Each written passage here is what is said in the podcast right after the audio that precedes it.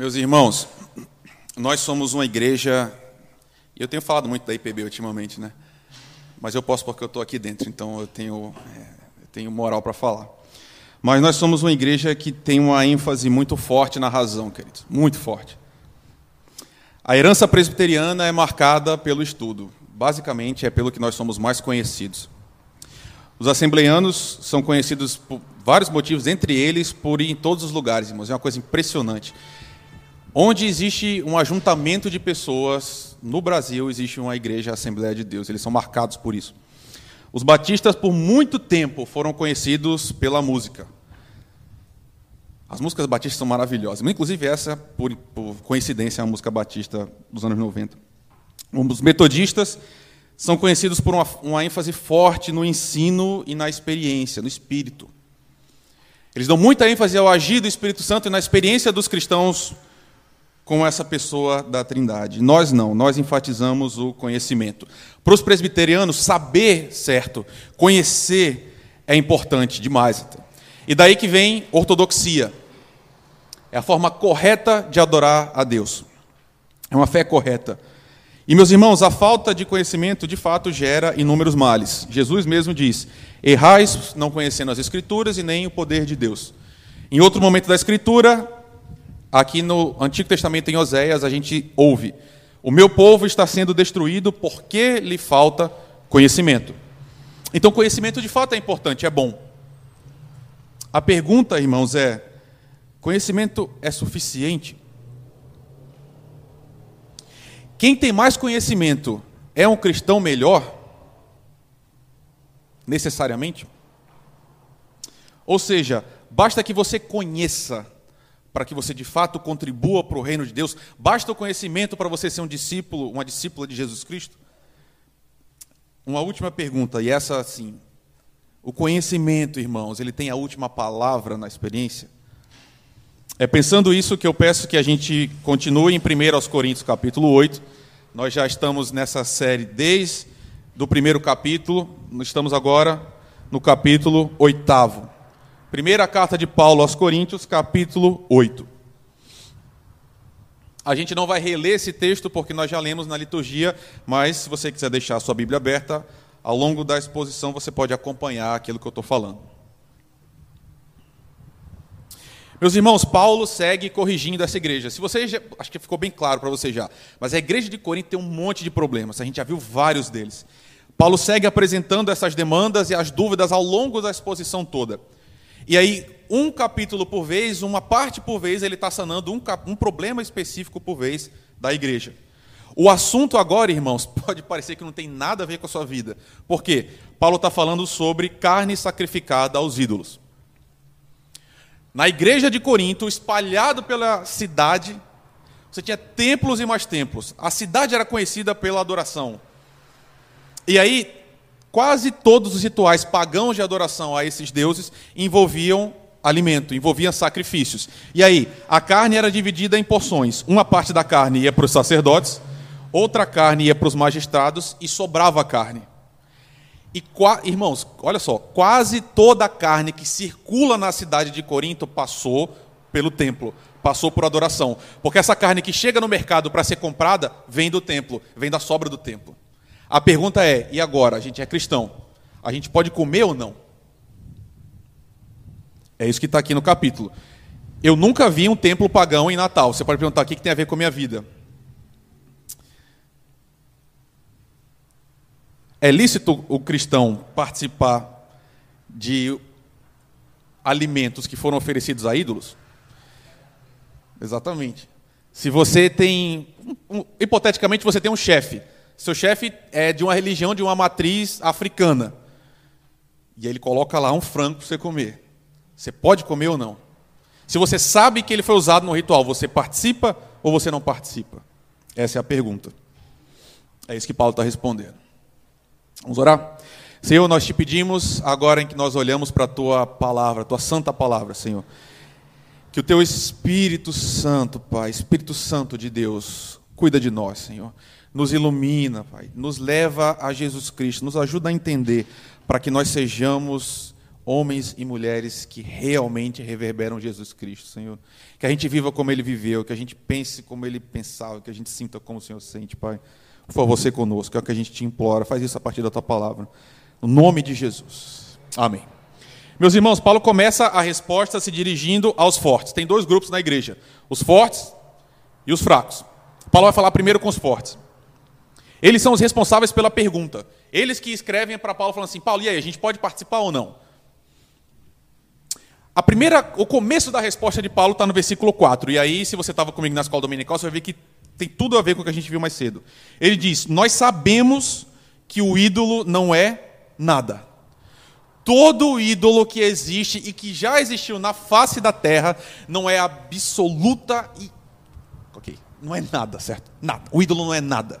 Nada. É um pedaço qualquer de madeira, metal, porcelana, pano qualquer. Um ídolo em si mesmo não é nada. Paulo está se colocando junto com o grupo da igreja que conhecia melhor. Ele fala: Nós sabemos, nós temos um conhecimento que um ídolo, irmãos, não tem uma realidade objetiva. Subjetivamente, as pessoas constroem no seu coração esses ídolos, mas materialmente, concretamente, na existência, eles não são nada. É pura invenção humana. E aí Paulo diz: Nós sabemos que há um só Deus. E aqui Paulo está claramente é, reproduzindo um conhecimento base do judaísmo. Deuteronômio capítulo 6. Ouve, ó Israel, o Senhor, o nosso Deus, é o único Senhor. O que Paulo está dizendo é: nós que somos cristãos, nós sabemos, só existe um Deus que tem uma realidade objetiva. Só existe Yahvé, o nosso Deus. Ele é o único Senhor e mais nada.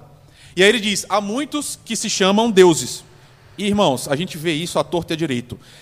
Deuses e mais deuses são criados ao longo da história. Em qualquer agrupamento humano você vai encontrar um monte de deuses. O que Paulo está dizendo é: eles até se consideram senhores. Entretanto, tudo é mentira. Apesar dessas autodeclarações, para nós só há um Deus, o Senhor de toda a terra. Portanto, não importa o que as outras pessoas digam, não importa o que eles afirmem, nós, nós junto com Paulo, conhecemos a verdade. É isso que ele está dizendo. Paulo está concordando com esses irmãos. Não há sombra de dúvidas, realmente só existe um Deus. E com ele só existe apenas um Senhor, Jesus Cristo. Ele é a realidade última da vida. Ou seja, se você aplica isso que Paulo está dizendo para o caso concreto, Paulo está dizendo: comer uma carne que é sacrificada a um ídolo qualquer não é nada.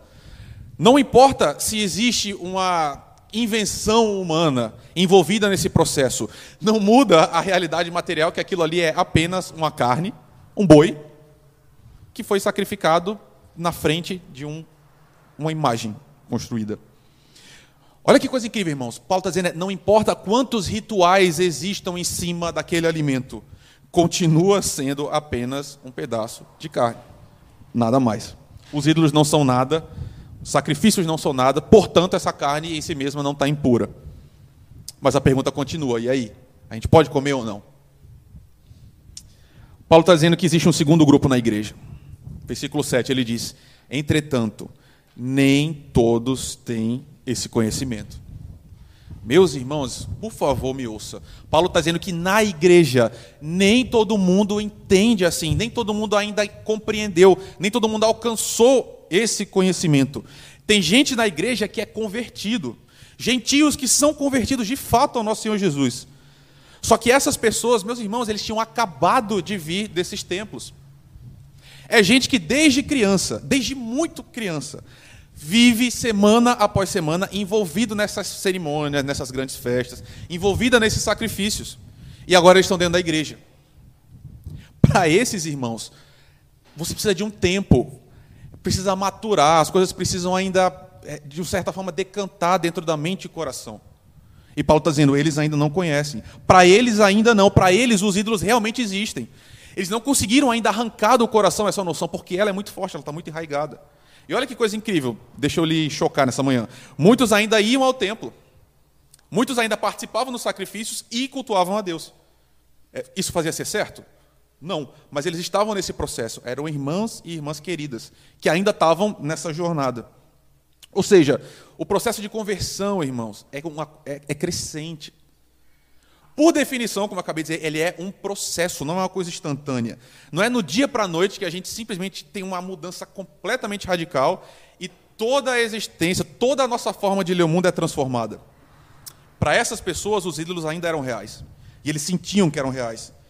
Então, para eles, a carne sacrificada aos ídolos tinha um peso igualmente real. Então, irmãos, note, Paulo disse que essas pessoas tinham uma consciência fraca. Paulo está reconhecendo que, num certo sentido, eles ainda eram imaturos, que eles ainda careciam de uma compreensão maior. Mas não muda o fato que, naquele momento, eles eram assim. Eles precisavam crescer ainda, mas eles ainda não estavam nesse estágio. Então, sabe o que é estranho, irmãos, nesse texto? O maior problema não eram os fracos, o maior problema eram os fortes. E é para eles que Paulo vai gastar mais tinta. Paulo gasta mais tempo falando para quem se considerava sábio, para quem era forte, do que para quem ainda era imaturo. Ele diz, versículo 8: comer ou não comer não vai mudar absolutamente nada. Isso é verdade. Nem comer ia fazê-los melhores e nem deixar de comer também faria melhores. Não ia mudar nada, é só comida, Paulo está dizendo. Mas tem algo importante no versículo 9. Tem algo vital. Ele diz: Contudo, tenham o cuidado para que o exercício da liberdade de vocês não se torne uma pedra de tropeço para os fracos. Meu irmão, minha irmã, eu não sei como é que isso é, toca você. Mas o que Paulo está dizendo é cuidado para que a sabedoria de vocês, que por si só, em si mesma, é boa, vem de Deus, mas cuidado para que essa liberdade não faça com que você faça outros tropeçarem. Outras pessoas caírem, outras pessoas que são salvas por Jesus, gente que escutou a mensagem, que quer seguir Jesus, mas que tropeçam por causa da sabedoria dos fortes. Em outras palavras, os caras falam assim: a gente nem se importa como é que vocês ainda não entenderam isso? Aí não quer dizer nada. Eu simplesmente não me importo com você. Eu vou exercer a minha liberdade de forma irrestrita, porque eu sei que o ídolo não é nada, então vamos em frente. Toca o barco. E aí Paulo vai além disso, né? Ele diz: E assim, por causa do teu saber, perece o irmão fraco pelo qual Cristo morreu. Meus irmãos, o que Paulo está dizendo é: por sua causa, por causa do saber. De... Deixa eu ler de novo. Olha comigo o versículo 11. Paulo diz: Por causa do conhecimento que vocês têm, o irmão é destruído. O irmão é destruído por causa do conhecimento. A sabedoria estava fazendo aqueles irmãos tropeçarem. Jesus diz: Qualquer, porém, que fizer tropeçar um desses pequeninos que creem em mim, melhor lhe fora que lhe pendurasse uma corda no pescoço e uma grande pedra de moinho e fosse jogado nas profundezas do mar que Jesus está dizendo, irmãos, é a falta de cuidado. A gente não perceber que a gente tem que cuidar uns dos outros, que tem que zelar pelos dos outros, é um crime grave dentro do reino de Deus. A gente precisa entender que existe, é, meus irmãos, nós que estamos aqui, nós somos uma assembleia completamente heterogênea. Tem gente que está no Evangelho há muito tempo, tem gente que está chegando agora e que está aprendendo tudo novo. O que Paulo está dizendo é: vocês têm que ter cuidado, vocês, os fortes. Vocês que lembra que os coríntios se achavam muito, né? Eles acham que eles são super sábios, eles valorizavam muito isso. Paulo está dizendo: vocês que são um problema, vocês que estão errando. Porque os, a sabedoria de vocês encheu o coração de vocês de orgulho. E vocês estão fazendo tropeçar a gente real. A falta de cuidado no uso da liberdade fazia gente cristã, gente redimida, gente que amava o Senhor, tropeçar. Paulo conclui de forma ainda mais dura, né? Ele diz: se vocês estão fazendo os outros tropeçarem, vocês estão pecando contra Cristo. Isso não é brincadeira, irmãos. Nós pecamos contra o próprio Senhor quando nós não somos cuidadosos. Aqueles homens e mulheres estavam golpeando a consciência dos seus irmãos, então estavam pecando contra o seu Senhor. E aqui eu volto para o começo, irmãos, do capítulo. A gente começou no versículo 4, eu vou voltar só nos três primeiros para te mostrar. Onde é que está a raiz disso tudo? Paulo começa a sessão se identificando com os falsos. Ele diz: Não, é realmente, eu compactuo com vocês. Eu sei que a gente tem conhecimento. Mas ele diz: Esse conhecimento de vocês está ensoberbecendo vocês. Vocês estão ficando orgulhosos. E vocês não estão vivendo pelo amor. A base não é o amor. A base da igreja que mantém coeso não é o amor, mas sim esse saber, esse conhecimento que vocês estão ensinando. A palavra grega aqui tem a ver com estar inchado. Eles estavam inchados de conhecimento e, na verdade, produzindo morte. Então, essa, essa soberba, irmãos, sempre existe na relação com o outro. Só dá para existir soberba quando eu me comparo com o outro. Vocês estão entendendo, irmãos, que eu estava olhando os outros de cima? Essa categoria de forte e fraco, de conhecimento ou falta de conhecimento, é sempre a relação comparativa. Eles olhavam e falavam assim: coitados, eles ainda não entenderam nada. Eles não conseguiram chegar no nosso nível. Eles não entendem a Bíblia como a gente está lendo, eles não conhecem a teologia como a gente conhece. Eles não são reformados como nós somos. E eles estavam se destruindo. Meus irmãos, essa relação não é tão óbvia, né? A gente não transporta esse texto para hoje. Mas esse texto ensina uma coisa tão simples para nós, irmãos, mas que é tão preciosa e que, me perdoem a sinceridade, eu acho que a nossa igreja peca tanto nisso, irmãos. O conhecimento, queridos, não é o nosso objetivo máximo. Não é. O conhecimento é importante, irmãos. É claro que é. O conhecimento salva a gente de destruição também? Sim. Esse texto ensina que você pode passar a sua vida toda sendo um crente fraco e não entender? É claro que não. Você está aqui nessa igreja hoje e você vem, especialmente aos que estão na escola dominical, você vem estudar para que você compreenda melhor as Escrituras, para que você tenha acesso ao conhecimento. O objetivo de Paulo e de toda a Escritura não é que você seja para sempre uma criança na fé. Você precisa crescer. Entretanto, irmãos, nós somos o povo do amor. A gente tem que ser o povo do amor. A gente não pode ser o povo do conhecimento. Porque, de novo, eu sei que eu já falei várias vezes, mas eu vou repetir. O conhecimento puro deixa a gente soberbo, deixa a gente inchado. Mas o amor constrói, irmãos. O amor constrói. E sabe o que é maluco nessa história toda? A pessoa mais sábia que andou nessa terra foi Jesus Cristo.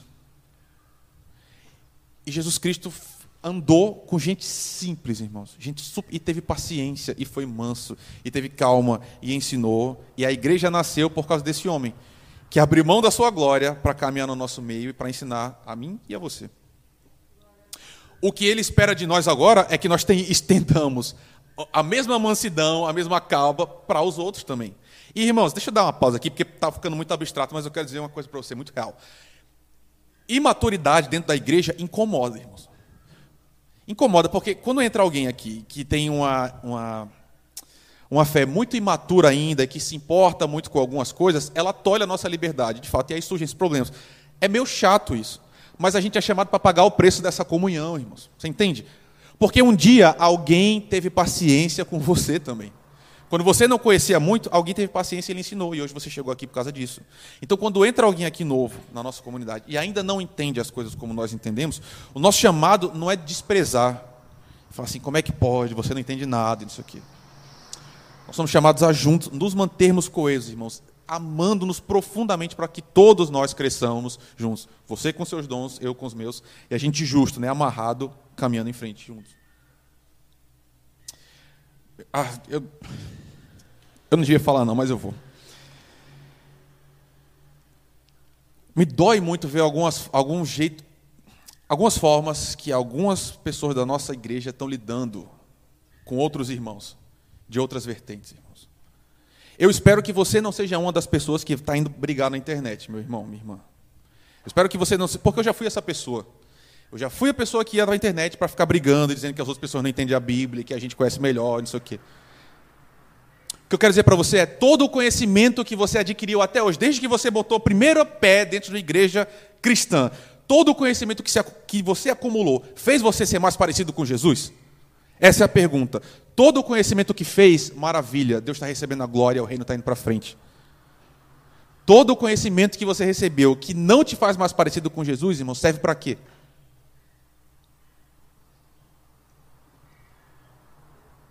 Para que serve todas as conferências e todos os livros e as grandes elocubrações teológicas? Serve para quê se não faz você colocar uma toalha ao redor da sua cintura e lavar os pés desse mundo?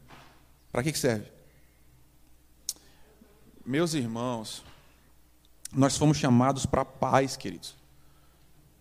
A paz significa aceitar todas as coisas? É claro que não, irmãos. A paz também é, é, o, é o último objetivo, objetivo último. Também não é. Às vezes a gente precisa de briga, a gente precisa de decisão.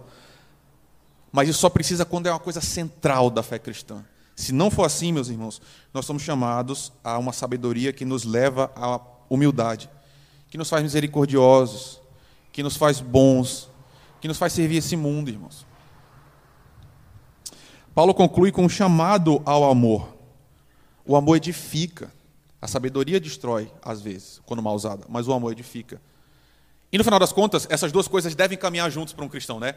Um cristão que ama muito e tem a sabedoria, essa sabedoria sim resplandece. Quando a gente tem alguém muito sábio, que é muito amoroso também, isso é uma pedra preciosa para a igreja do Senhor. Porque sim, ele coloca todo, ou ela coloca todo esse conhecimento a serviço do povo de Deus. E aí todo mundo é abençoado.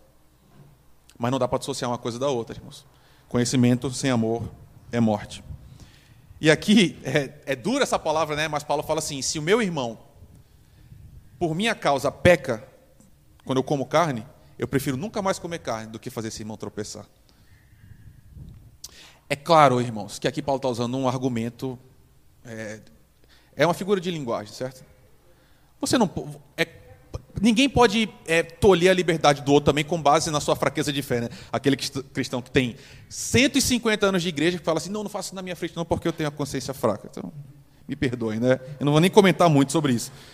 Mas aqui Paulo está falando: cuidado com os pequenos, irmãos, cuidado com os fracos, cuidado com os que chegaram agora.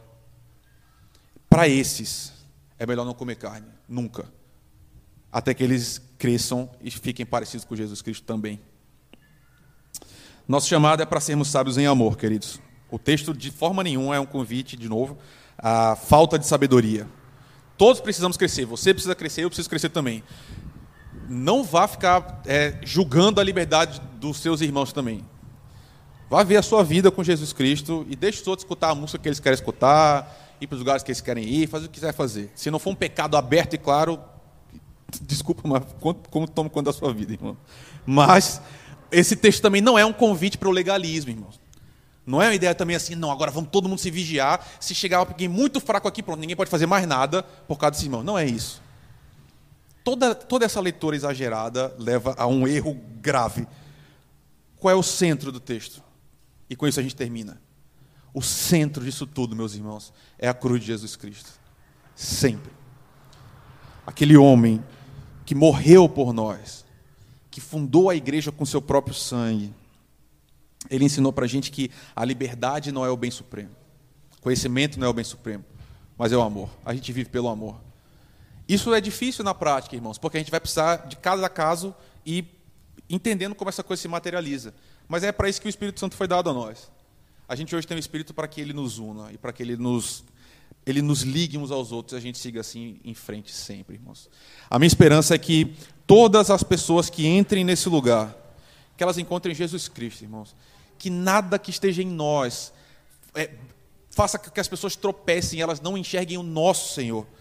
Meus irmãos, que nós sejamos uma comunidade profundamente amorosa, misericordiosa, bondosa, que a gente seja duro quando precisar ser duro, que a gente não negocie as coisas centrais do Evangelho, mas que a gente, pelo agir do Espírito Santo, a gente faça aquilo que o nosso Senhor pediu que nós façamos, que é discipular, ensinando-os a guardar todas as coisas até que Ele venha.